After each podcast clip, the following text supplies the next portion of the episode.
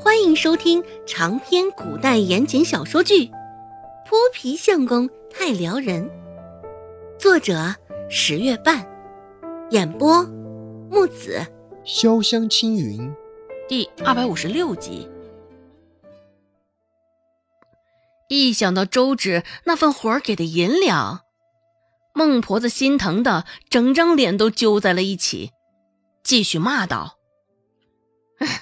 我看今儿个非得找针线，找个针线将你的嘴巴缝起来先，让你出去说三道四的。说着，孟婆子就站起身，似是要回屋拿针线的样子。一瞅她这般模样，周有斌心头已是警铃大作，脑海中不自主的就浮现起她嘴巴被针线缝起来的样子。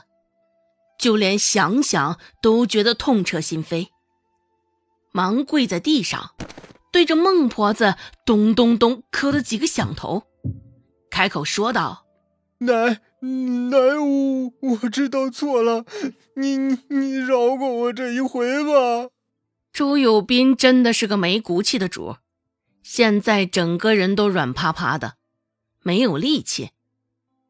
周有斌卑微的。就像一条狗似的伏在地上，紧紧的抓住孟婆子的腿。孟婆子行动受到限制，扬声呵斥道：“滚开！现在倒是有脸求我了。出去说三道四的时候，怎的就想不起来你在哪儿？你是谁呢？刘氏竟是教出你这么一个玩意儿，上不了台面。”还想着楚楚给我们周日生事造谣，孟婆子火急，脑子里浮现的还是那些银两跟打水漂般从他眼前溜走，心烦意乱之际，看着趴在地上的周有斌，更是气不打一处来，直接抬脚一脚将他踹开。周家唯一的孙子什么的，孟婆子此刻已经完全不放在眼里了。在场的这些人中，最高兴的除了周有巧，恐怕就是罗氏了。之前刘氏一向仗着周有斌在他们面前耀武扬威的，现在刘氏被困在大牢里，这周有斌又被孟婆子如此轻视，真正是大快人心呐。周有斌也是怕了，这还是他第一次瞧见孟婆子这般生气呢。没有其他的办法，周有斌又趴在地上，咚咚咚继续磕了几个响头，看了一眼周成的方向，只是周成并不看他，漫不经心、淡漠的像个局外人一般。想到他之前说过的话，周有斌脸上的急色中又多了几分的怒意。是了，当初与宝儿接触，将这事儿传出去。还不是因为周成那句轻飘飘的“心悦于你”。想到当日，周成主动找到周有斌，巧笑嫣兮道：“大堂哥，嗯，我心悦于你。虽说现在哪个娘都不会同意，不过没大碍的。”我不需要名分，陪在你身边即可。当时听了周成这话，周有斌整个人都飘了。试想，哪个男人听了这话不会如此呢？不需要名分，还心甘情愿的跟着他。虽说周有斌也不过十六七岁，也是忍不住开始畅想今后的生活。三堂妹，你你真的愿意？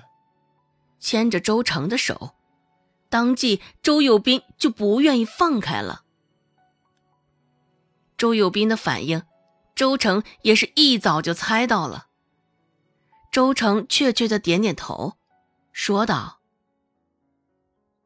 嗯，不过，大堂哥，你要帮我做件事儿，告诉大家。”周芷勾引你，上回在你面前洗澡的也是他。啊？为为什么？周有斌不解，周成也并未说明。大堂哥，如果你对我有一点想法的话，帮帮我可以吗？回过神，现在想来，也是周有斌当时被他迷了心窍，这才会答应他的请求。见孟婆子还要往里走，周有斌立刻伸出了手。立即伸手抱住了他的大腿。有斌，你还不赶紧放手！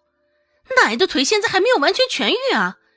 你这是还想害他不成？周有巧适时的在一旁开口道：“这话也是周有巧故意这么说的，也比单单讲给周有斌听的，更是为了讲给孟婆子听的。”周有巧的目的啊，当然是想火上烧油啊。周有斌也不知道现在该不该放手，放手了，孟婆子可就回房间找针线了。若是不放，也许会牵扯到孟婆子的腿。心里琢磨了很久，注意到孟婆子狠厉的眼神，周有斌也是被迫松了手。但精瘦怕的瞧了一眼空空的手，不多想，又抬手去抓住孟婆子的衣裳。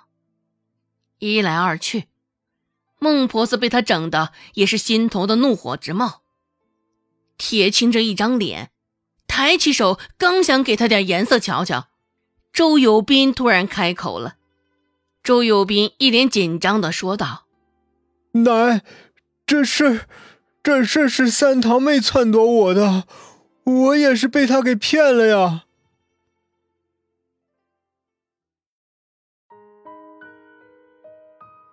本集播讲完毕，感谢您的收听。感兴趣，别忘了加个关注，我在下集等你哦。